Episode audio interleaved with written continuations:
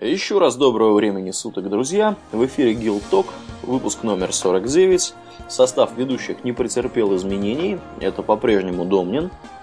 И Ауралия. Спасибо, Домнин. Итак, Домнин, о чем мы сегодня говорим? Говорим мы сегодня о таком жанре, как стелс-игры. Я сказал стелс-игры, а не стелс-экшен, потому что это вообще уже общепринятый термин. Дело в том, что э, стелс, начинавшийся как такой э, элемент чисто для вкуса в 3D-экшенах. Угу. Господи, какой древний термин я, я вспомнил. 3D-экшен. Это то, что сейчас называется FPS, вообще говоря. А, так вот, из э, такого пасынка жанра экшен это вылилось в целый, э, в целый мета-жанр. То есть фактически часть множества жанров. П- Сразу скажем, что в данной передаче мы будем обсуждать игры, в которых стелс является либо единственной, либо одной из э, возможных основных линий поведения. Если мы э, говорим об игре, то это значит, что там стелс играет весьма важную роль. Мы не отрицаем, что стелс-элементы есть везде, начиная от серии Far Cry и кончая там не знаю чем. Но мы для чистоты эксперимента будем все-таки говорить о более чистопородных представителях жанра. Угу. Что такое стелс? Стелс это такой стиль игры, который поощряет скрытность. То есть мы не бежим с пулеметом, мы не выкашиваем толпы врагов, не швыряемся гранатами и не палим из огнемета. Мы шаримся по теням, прячемся за ящиками, лазим по вентиляционным ходам. Кстати, а в вентиляционных ходах почти во всех стелс-экшенах подозрительно светло. Почему светло, я не знаю. А Единственный, э, кто более или менее эту проблему э, решил, был, по-моему, последний Хитман. Потому что Хитман там, когда лазит по вентиляциям, зажигает зажигалку. Все остальные почему-то приобретают ночное зрение или там, не знаю, излучают свет какой-то. А, Это просто э, э, отражение киношного штампа. Вспомним, что в кино, когда главный герой лазит по шахтам лифтов, подвалам и чему-то еще, там всегда а, много места, очень чисто, светло, просторно. Нету насекомых, животных. Да, все потому, что если там показывать, что там темно и тесно, то ничего будет не видно в камеру. Вот и все.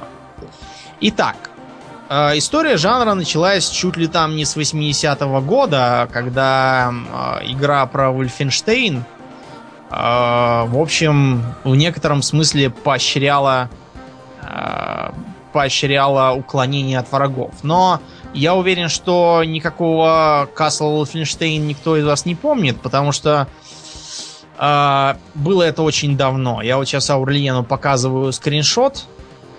Да, а, да. Да, и я, я думаю, что любой из вас, если он просто вобьет Castle Wolfenstein э, в Google, сможет его тоже найти и поймет, что это была, ну, очень старая и примитивная игра. Ну, это 81 год, и Да. в качестве основной платформы оригинальной Apple 2. Друзья, Да. это, это такая древность. Да, я, скажу. я ее, например, не застал. Я уже, по-моему, был на Apple 3. Или как он назывался? Тот, который в 90-е годы был, стереотипный. Во всех школах стоял. А, а, а, ага, да. Там, скорее это. всего, более другой был. Более Да, другой. это я, был я более понял, о новый. чем ты. Да.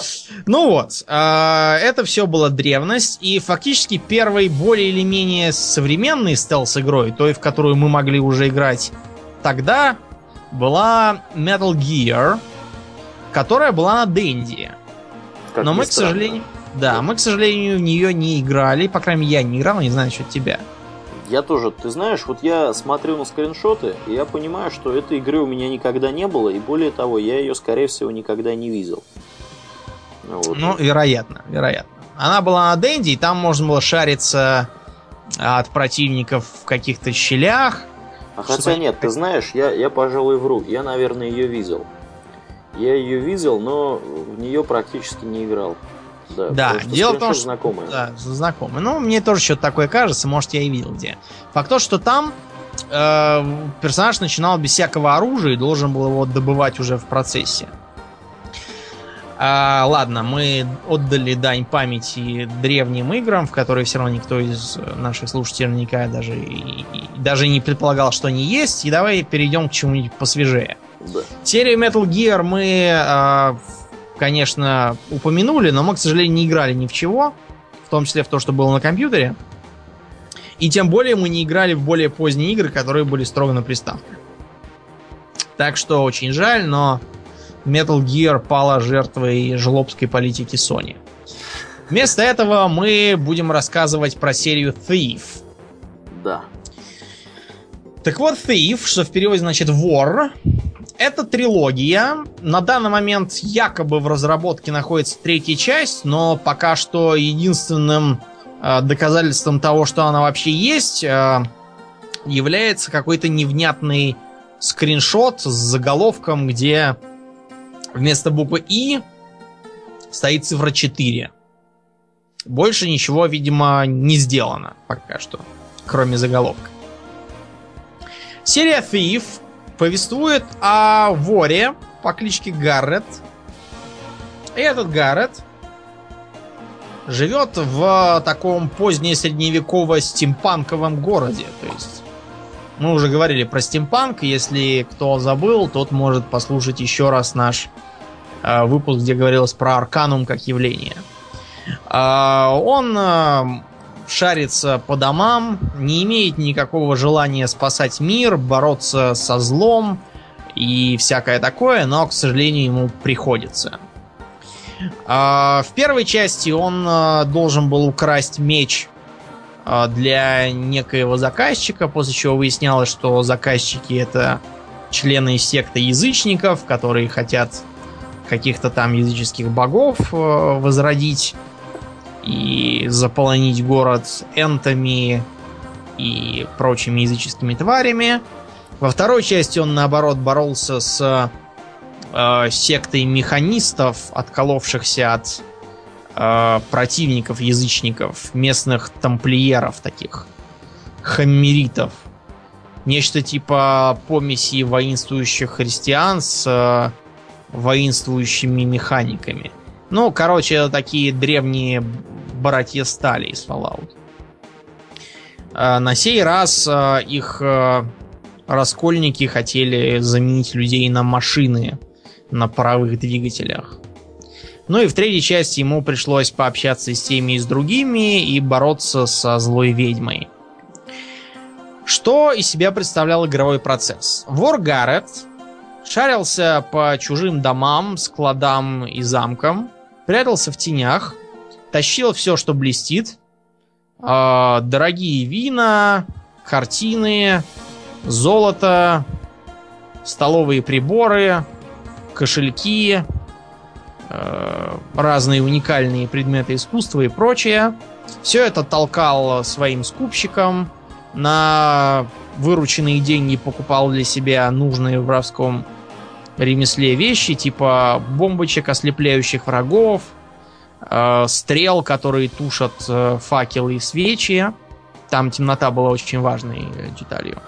Э, разных там других девайсов, типа перчаток для лазания по стенам – и прочего.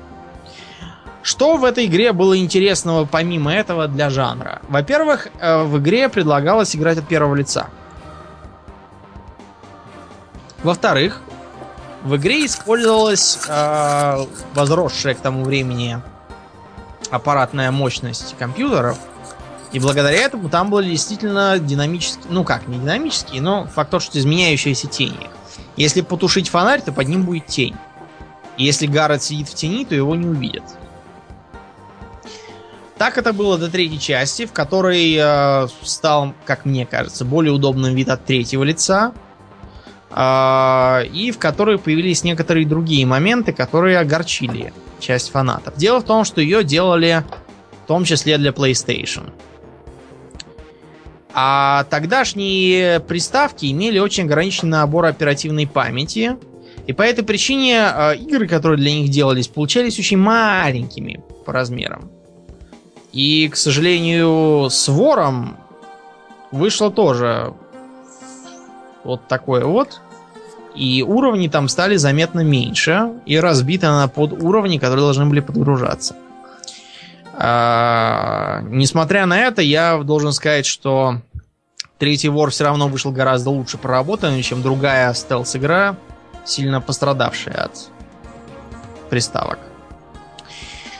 Так вот, вор стал, в общем-то, законодателем жанра. Он и породил э, вот этот вот это вот это определение stealth action. Поскольку главный герой там, конечно, мог э, вступить в рукопашный бой с противниками. Но ничем хорошим для него этот бой кончиться не мог, потому что здоровьем он был слаб, вооружен э, кинжалом или там в ранее, более ранних играх мечом. А с двумя и более противниками ему и вовсе биться было опасно. А лучшей тактикой было бросать ослепляющую бомбу и убегать куда-нибудь в тенек. А, забегая вперед, скажу, что серия Thief славилась всегда очень хорошим искусственным интеллектом врагов, поскольку стелс-экшены вообще крайне чувствительны к АИ. Почему? Как ты думаешь, Аурлиан? Стелс-экшены чувствительны к АИ? Если искусственный интеллект, э, как обычно в, ну, в других более примитивных играх, угу. будет всегда знать, что делает персонаж игрока, то весь стелс порушится, правда? Ну, конечно. Какой Поэтому стелс? искусственный интеллект должен иметь четко ограниченные познания. В темноте он видеть не должен, за препятствием видеть не должен.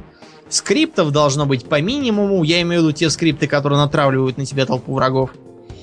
Кроме этого, искусственному интеллекту в стелс-экшенах должно быть присуще еще и, скажем так, э, изрядное скудоумие. Ну, я бы не сказал, что скудоумие, наоборот, он должен понимать, э, что э, трупы на дороге просто так не валяются, что кошельки из пояса не исчезают сами по себе, что картина не могла вдруг отрастить ноги и убежать из дома, вот, э, что двери со взломанными замками тоже обычно сами по себе э, не делаются и так далее. То есть Thief это все было. Например, э, если некий мирный гражданин видел труп, причем неважно, твой, твоя работа была или вообще там левого гражданина, он тут же бежал искать ближайшего стражника, и рассказывал ему об этом. Стражник бежал туда же и начинал ходить по округе и выискивать, кто бы это мог убить. А, потом, например, если вы от стражника убегаете и начинаете залезать на стену, то стражники сделают вот что. Один останется вас караулить снизу, а второй побежит звать лучника. И вот прибежит с лучником и попробует вас оттуда снять. Да, но это достаточно разумное поведение. Если вы украли кошелек у гражданина, то он походит немного, походит, потом спохватится и опять побежит жаловаться стражника. То есть там все было очень и очень э, э, логично и не разрушало иллюзию реальности. Трупы надо было хватать и утаскивать в темный угол. Э, противники встревоженные были гораздо более трудной мишенью, потому что оглаушить их дубинкой сзади по голове было нельзя. А, в общем, от вас требовалась продуманная игра. Кроме того, а, вы должны были не забывать о воровском ремесле и воровать все, что плохо лежит, а не только выполнять цели миссии. Потому что без денег особо там не поиграешь. А, в общем, Thief была вехой. И причем довольно странно, что э, так мало игр, в общем-то, заимствовали Thief такие элементы, как э, игру от первого лица и использование темноты. Да, это удивительно, действительно. Ну, через э, несколько лет, в 2002 году, вышла первая часть э, игры Splinter Cell под лицензией Тома Клэнси. Если кто не знал, Том Клэнси это такой э, писака типа Донцовой, то есть, который на самом деле ничего не пишет, а за него пишут толпы негров. Э, все его книжки написаны в одной и той же колее. А в э, России приходят к власти злые русские националисты, они захватывают Украину и Казахстан, э, но при этом э, секретная какая-то американская спецслужба э, десятый этаж э, забрасывает спецагентов в Кремль и истребляет там всех злых русских националистов. Хэппи-энд. Обычно выглядит вот так. Так вот, под этой же лицензией издавались и другие игры. Например, была такая вещь, как Rainbow Six.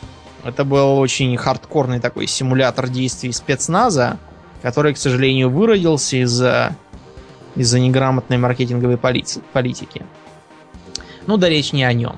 Splinter Cell повествовала о э, трудах э, оперативника американских спецслужб Сэмюэла Лео Фишера.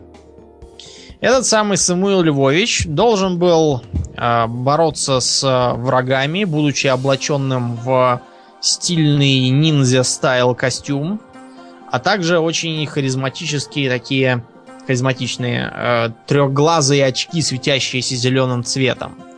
Зачем очкам нужно светиться зеленым цветом, не может сказать никто. А также никто не может сказать, каким образом этого Сэма Фишера никто не видит в темноте из-за светящихся очков. Тем не менее, очки позволяют увидеть и в темноте, и в инфракрасном свете, и в каком-то там еще электромагнитном спектре. Это уж на совести авторов.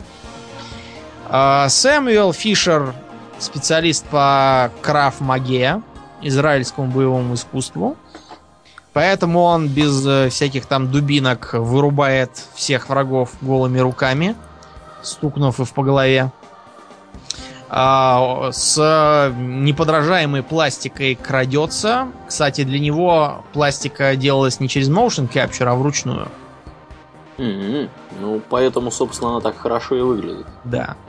Лазит по веревкам, а, вооружен самыми футуристическими э, устройствами, типа пистолета, который э, еще умеет глушить электроприборы типа камер. Э, я очень рад, что, это, что, что у него такое есть, но мне кажется, что сбой в работе камеры, он должен сразу же вызывать тревогу. А ну, так да. получается, что камера что-то там подключилась на 5 минут, потом включилась, и никто и ус не дует. Замечательно. А, кроме того, у него были всякие другие устройства, причем набор устройств можно было выбирать перед миссией, смотря как ты собирался проходить. А, наличествовал довольно неплохой сюжет, но для уровня Тома Кленси. А, а также всякие интересные акробатические приемы, типа э, утаскивание врагов э, в пропасть, э, будучи подвешенным Э, на ее краю, ползание по трубам отопления на потолке, удушение врагов э, и т.д. и т.п. В общем, отличная была серия игр, но, к сожалению, после третьей части Chaos Theory, я как раз в нее играл, угу. она куда-то понеслась не туда. Дело в том, что я вам открою такой секрет, когда э, издатели хотят делать сиквел, они всегда стараются следовать такой идеологии, чтобы не только на старых любителей рассчитывать, но еще и захватить часть новых. Само по себе это очень хорошее нововведение, и я вам скажу больше, если вы будете делать новые части с прицелом только на фанатов старых, то вы прогорите. Просто потому, что часть фанатов старых там заболела, умерла, уехала, разорилась, выросла и охладила к играм. Да, мне особенно нравится вариант заболела, умерла. Ну, мало ли люди же умирают, правда? Ну да. Вот, и нужно же привлекать свежую кровь. К сожалению, с свежей кровью тоже что-то пошло странно, потому что уже следующая часть, Double Agent, отметилась, во-первых, крошечными уровнями. Мы как будто бы вернулись в 98 год, когда была темная эпоха PlayStation 2. А, кроме того, мы а, должны были смириться с какими-то странными упрощениями. Типа, например, раньше а, тревога выглядела как? Мы должны были самостоятельно судить по тому, чего делают враги, что они нам пялятся в темноту и говорят, кажется, я вижу какого-то пожилого Самуила Фишера в этом углу. А, и тогда понимать, что, что дело плохо. А в Double Agent вам на, на спину вешают светофор. И этот светофор горит зеленым, когда вас никто не видит и не подозревает, желтым, когда вас подозревают, и красным, когда все поздно стреляют. А, кому и зачем это нужно, и зачем этот маразм вообще дожил до релиза, я не знаю. Ну, так удобнее наблюдать, конечно, за уровнем ну, угрозы. Да, но мне кажется, что стелс-экшены, они изначально планировались на игроков, которые более или менее владеют э, головным мозгом как инструментом. Эм, у меня для тебя плохие новости. Если разрабатывать игры исключительно для игроков, которые владеют головным мозгом как инструментом, то, то можно, быстро прогоришь. Да, быстро вылететь в трубу. Да, и приходится делать так, чтобы даже идиот мог играть. Ну вот, вот. светофор был для идиотов. А дальше с серии вообще произошла совершенно анекдотическая история. Дело в том, что Ubisoft, которая и занимается стали, думает, что надо что-то такое новое придумать. Э, и решили, что все, Сэма Фишера отовсюду выгнали. Он отрастил бороду, оделся как бомж и стал ходить по улицам, прятаться в толпе, э, и вообще, и вообще стал реалистичным, честно говоря. Но, как назло, у Ubisoft в это же время уже начался Assassin's Creed, в котором было примерно то же самое по идее. Они решили, что делать э, две серии в одном и том же русле это странно. И вместо этого вышла Splinter Cell Con, э, как там, Conviction. Conviction это заключалось в том, что он будет э, много бегать, много стрелять э, в слоумо э, и смотреть на цели миссии, написанные зачем-то на стенах зданий. Э, честно говоря, нельзя сказать, чтобы эта игра так уж э, снискала любовь публики, поэтому сейчас разрабатывается Splinter Cell Blacklist. В Blacklist Сэму Фишеру отдали, наконец, его старый прорезиненный костюм, очки. А, но что-то трейлеры меня не очень вдохновляют, потому что там, кроме а, прыжков, стрельбы, хватания за горло и американского президента Бабы, это вообще бзик для всех ура патриотических американских фильмов и игр. Там обязательно должна быть президент-женщина. Или негр. Ну, или, негр уже, или уже негр был. женщина. Да, негр уже был. Теперь тебе надо женщину. Чернокожая женщина президент. Да. Вот, и она там говорит, типа, ой, вот я должна защищать эту страну. Но без э, тебя, Сэм Фишер, я этого сделать не смогу. Ладно, хорошо. Сэм Фишер, кстати, поменял рожу и голос и все остальное. Почему не сменили имя, я не знаю. Я думаю, что это такой перезапуск серии. В общем, будем смотреть, что там будет дальше. Потом мы должны обязательно упомянуть такую серию, как Deus Ex. Строго говоря, Deus Ex это не стелс-экшен никакой. А что же это? Это, скажем так, экшен RPG, в которой есть стелс-элементы. Но стелс-элементы не так хорошо были проработаны, что не упомянуть ее просто нельзя. Первая часть повествовала о мрачном будущем. Вообще, обрати внимание, что у американцев будущее бывает только мрачным. Чтобы было хоть одно э, хорошее будущее, да ни разу. Последний, по-моему, по последнее светлое будущее американцев было, по-моему, в 60 каких-то там годах, когда вышел Star Trek первый. А, да. Там был построен коммунизм, и все со всеми дружили. Star Trek Original Series. Ну, да. да, да. По большому а с тех пор у них исключительно мрачное будущее. Так вот, мрачное будущее на сей раз началось с того, что террористы уничтожили башни-близнецы в Нью-Йорке. да. А, обратите внимание, что это 90 какой-то там год, и башни-близнецы тогда еще стояли. Видимо, Осама Бен Ладен тоже играл в эту игру. Да, ну или в это играли в Пентагоне, когда придумали всю эту затею с Бен Ладеном. Тоже не исключено. И, в общем, кончается все тем, что в мире распространяется киборгизация, и все делаются э, с новыми кибернетическими телами и возможностями.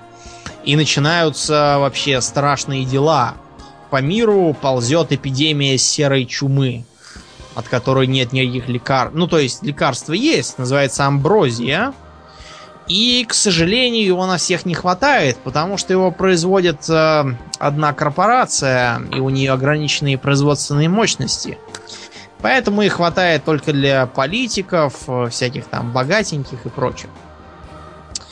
И играть мы должны за э, оперативника ООНовских миротворцев, э, ново, новейшей модели киборга э, Джейси Дентона который должен бороться с злыми террористами, пытающимися... Ну, в общем, что обычно террористы делают? Вредить. Всем. Ну да, да. Попутно оказывается, что террористы на самом деле хорошие, что брат этого самого оперативника и коллега, то он часть террористической организации, что его начальство злое, что на самом деле э, серая чума это искусственная болезнь, которую создают в Гонконге подчиненные э, мировому правительству корпорации, и что это специально было сделано, чтобы подсадить всех власть имущих на э, амброзию, и что раньше всем, ну, в 20 веке, в смысле, э, правили иллюминаты через буржуазные демократии, а теперь часть иллюминатов молодых во главе с миллиардером Бобом Пейджем отделилась и организовала э, некое общество Majestic 12, которое их отовсюду повышибло с помощью таких вот подлых приемов типа чумы. И, в общем, под конец нужно выбирать из трех концовок, предварительно побывав в Нью-Йорке, Париже, Гонконге – кстати, именно с э, того раза, как я там побывал в Гонконге, появился мой интерес к Китаю. Современному, в смысле. Потому что тогда я был школьником, и благодаря школьной программе истории думал, что в Китае только э, хрущевки, статуи Мао и хунвейбины в кепках с красной звездой. А после игры я понял, что в Китае есть что-то другое. Совсем другое. Ну так вот, в, в игре было три концовки, причем не в стиле помочь хорошим, помочь плохим, э, всех убить и застрелиться, как в других играх. А там можно было помочь бывшим властителям мира иллюминатам и править вместе с ними в новой эпохе буржуазных демократий. Можно было уничтожить вообще интернет, и вызвать новый темный век, чтобы дать человечеству новый шанс построить новое будущее. А мне вот, мне вот интересно, я тебя прерву, как вообще планировалось уничтожить интернет?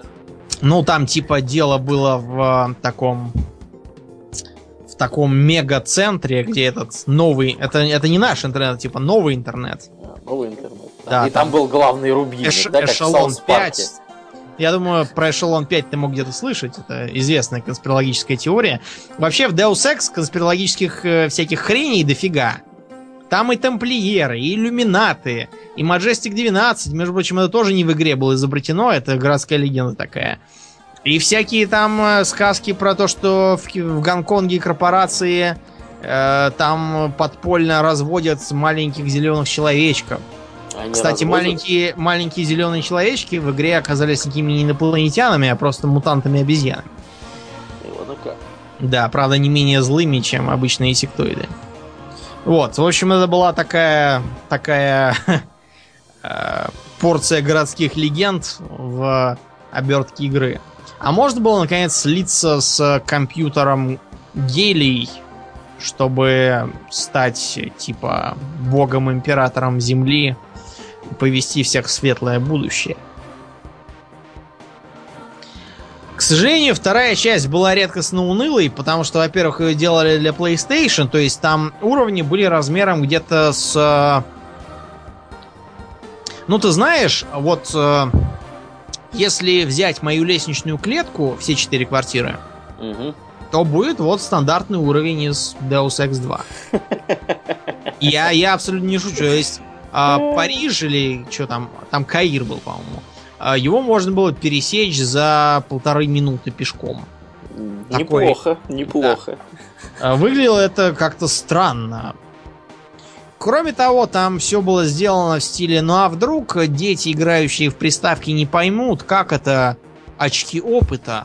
Очки опыта в Да, это же, это же такое страшное Это слово. страшная концепция очков опыта. Да, э, и вместо этого было сделано так, что вместо отдельной прокачки... Я не говорил, что в Deus Ex была отдельная прокачка умений, начиная там от стрельбы из разных видов оружия, кончая плаванием, прыганием и прочим. И была отдельная система кибернетических имплантантов. Один позволял тебе выпускать э, нано-робота, чтобы выглядывать за углы там за все. Ну, короче, просто летающий такой робот, типа камеры. Позволяете летать по уровню и посмотреть, что где творится. Лечение, э, усиленные мышцы, чтобы можно было взять там, не знаю, машину и перенести ее куда-нибудь, открыв дорогу. Э, способность бесшумно бегать, невидимость для людей, невидимость для камеры и роботов способность там чего-то э, еще какие-то э, вражеские ракеты, выпущенные в тебя, взрывать чуть ли там не прямо в стволе установки. В общем, там имплантантов была тьма, причем каждый из них имел два взаимоисключающих метода установки. И нужно было выбирать, что тебе важнее.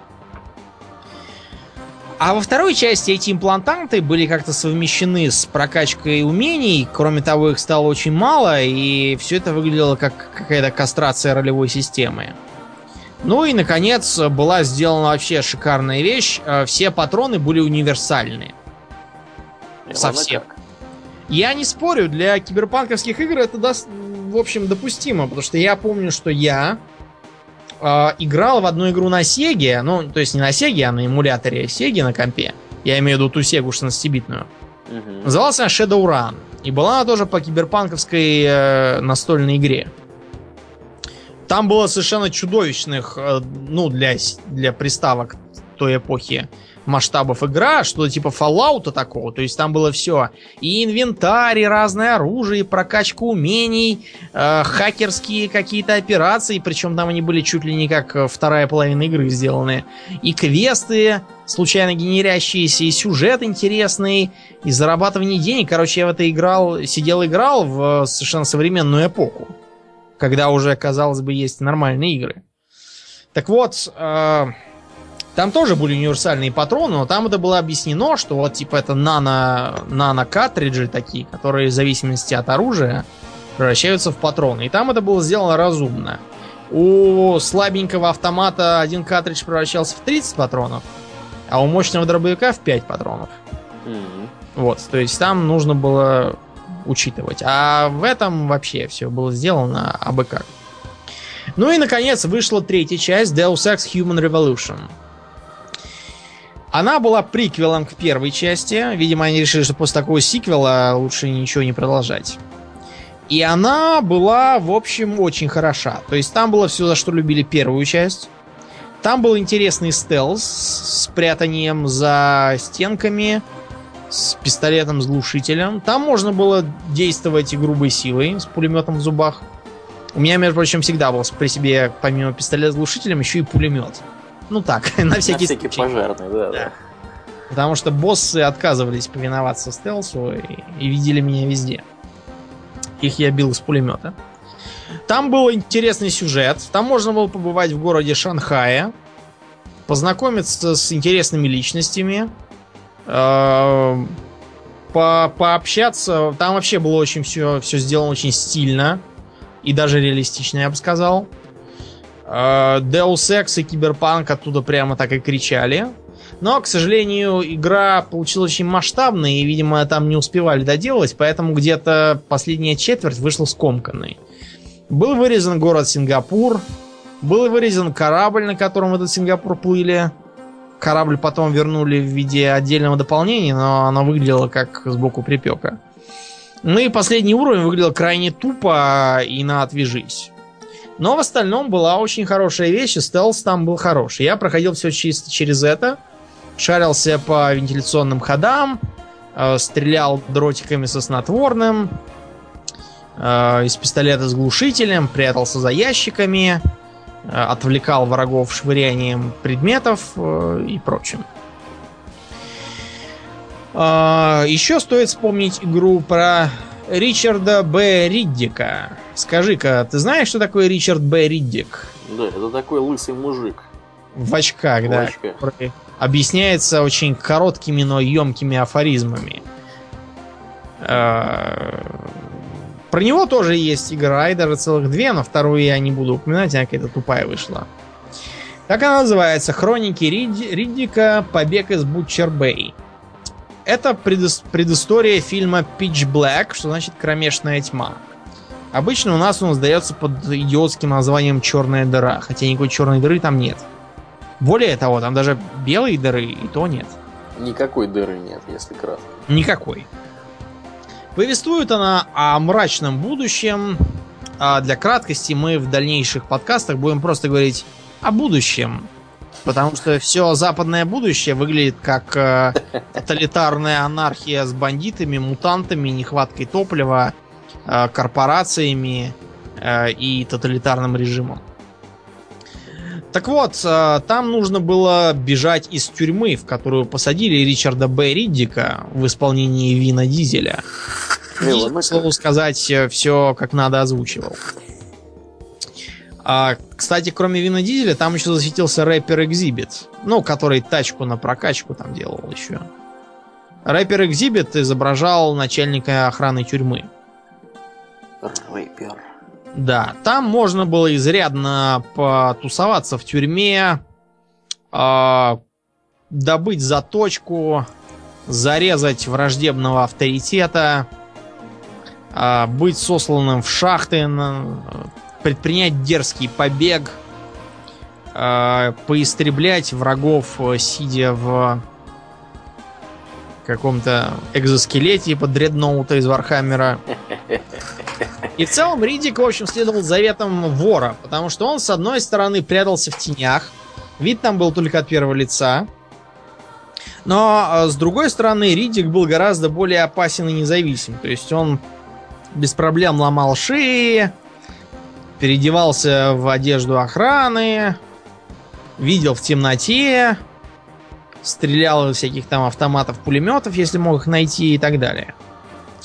Кончалось все это тем, что Риддика сажали в карцер, ну то есть как карцер, в такую в анабиоз, короче, его погружали, откуда выпускают тебя раз в месяц Пописать. а, даже не пописать, ты там писаешь, видимо, в трубку.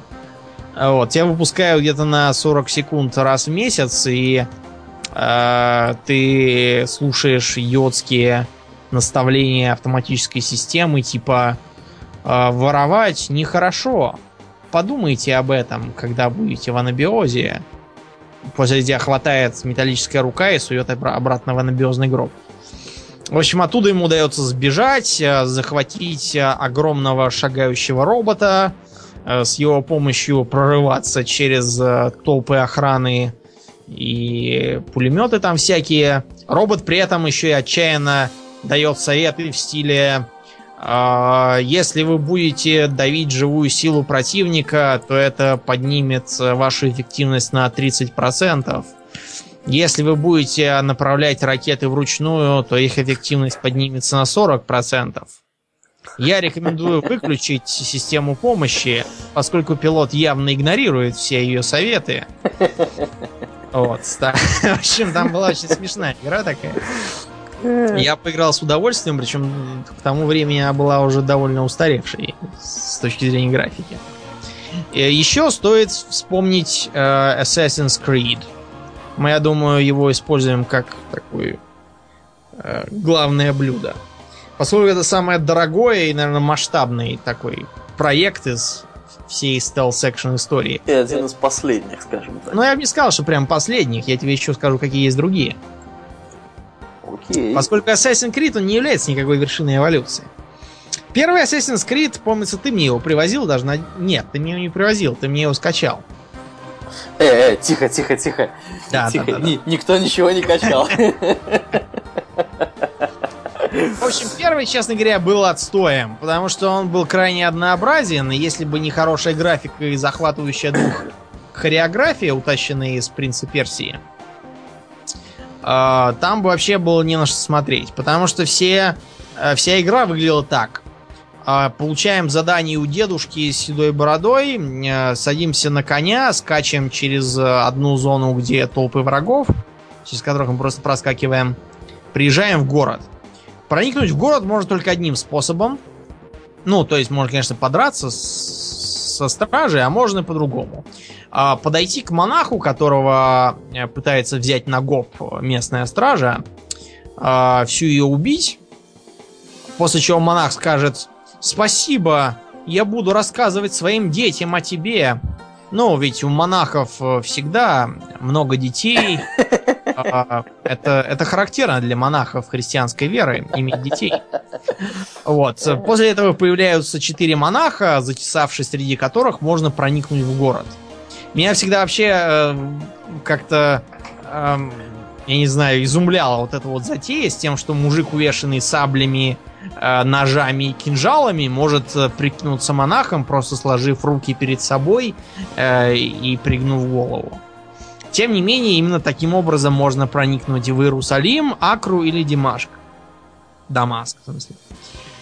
А, там можно поглядеть на красоты истории. Честно говоря, Иерусалим и Дамаск во многом выглядят до сих пор примерно так. По крайней мере, в той ее части, где всякие церкви и мечети. Церкви и мечети в игре отличные. То есть, можно сказать, прямо съездил в Израиль. Вот, поглядев. Купил игру, съездил в Израиль. Да. Можно по ним во всем полазить. Посмотреть на Иерусалим с птичьего полета. Но в остальном игра, честно говоря, была довольно уныла. Ну, пришел ты в город, приходишь в местное отделение партии. А, в местном отделении партии тебе говорят, чтобы добраться до злого дяди, тебе нужно, во-первых, э, побегать на береганки по крышам, во-вторых, пособирать флажки на время, а в-третьих, зарезать трех мужиков в толпе. После этого ты приходишь, тебе говорят, вот такой-то злой мужик, его надо убить. Злой мужик обязательно в скриптовой сценке показывает, какой он негодяй, а он кого-нибудь либо убивает, э, либо приказывает сломать ноги, либо еще что-нибудь. После этого, э, выдержав битву с толпой э, охранников злого дяди, мы его убиваем. И он начинает, ах, что же ты наделал?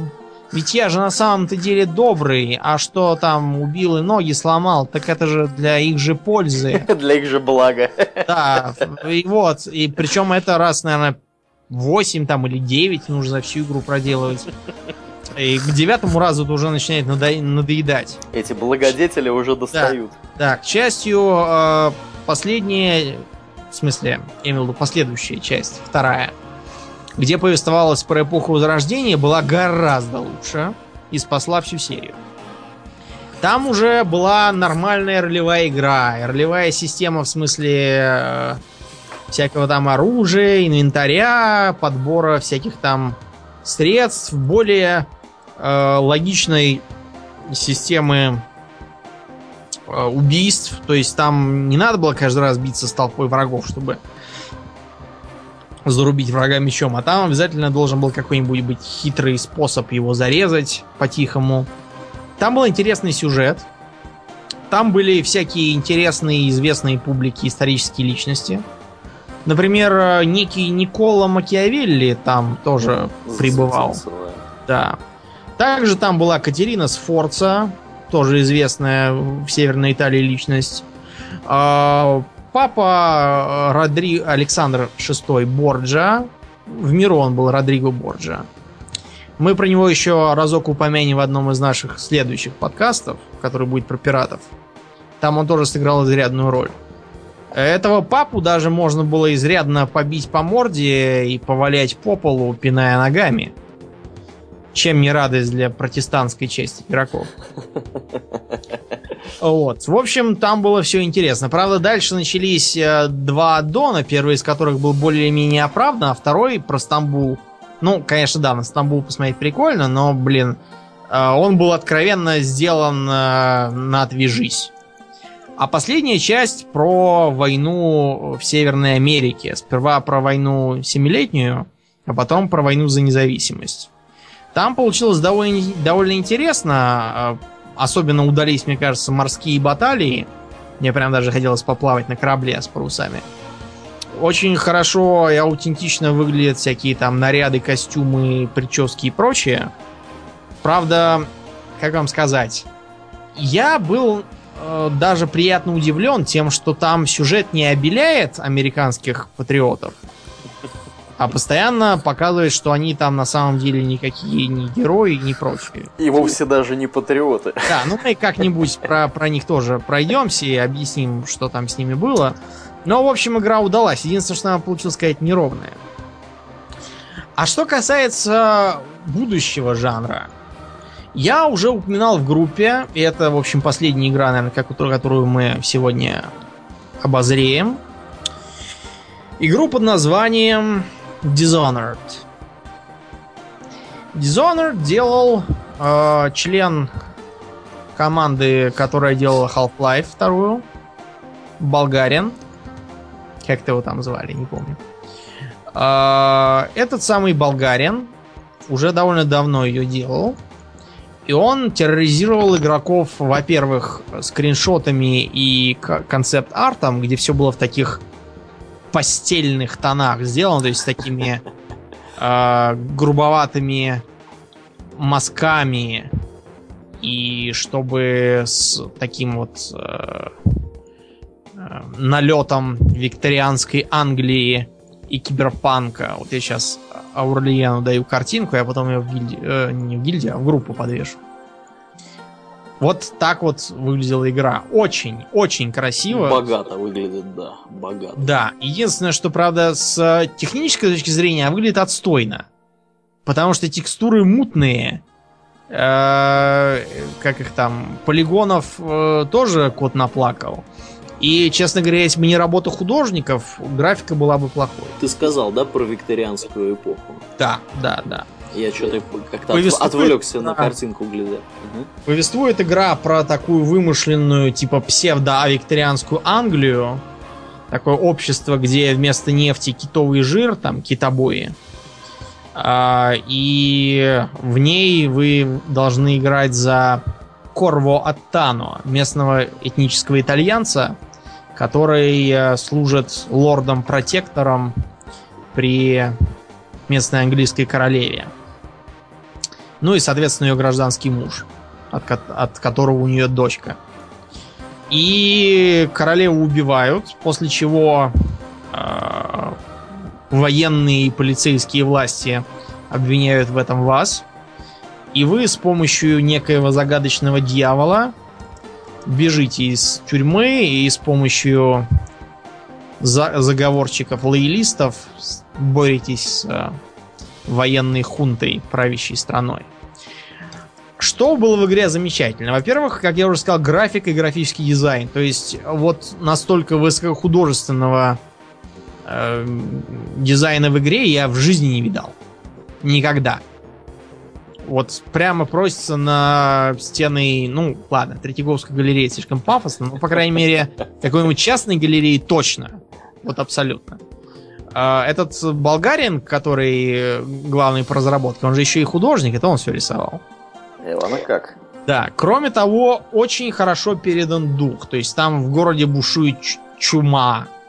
И там вот прямо такая такая безнадега и драма, и разруха. Вот шикарно передано. А, кроме того, большая свобода действий. Дело в том, что каждый раз, когда вам дают кого-то устранить, у вас есть выбор. А, простой пример, скажем, вы можете убить, а можете устранить нелетальным способом.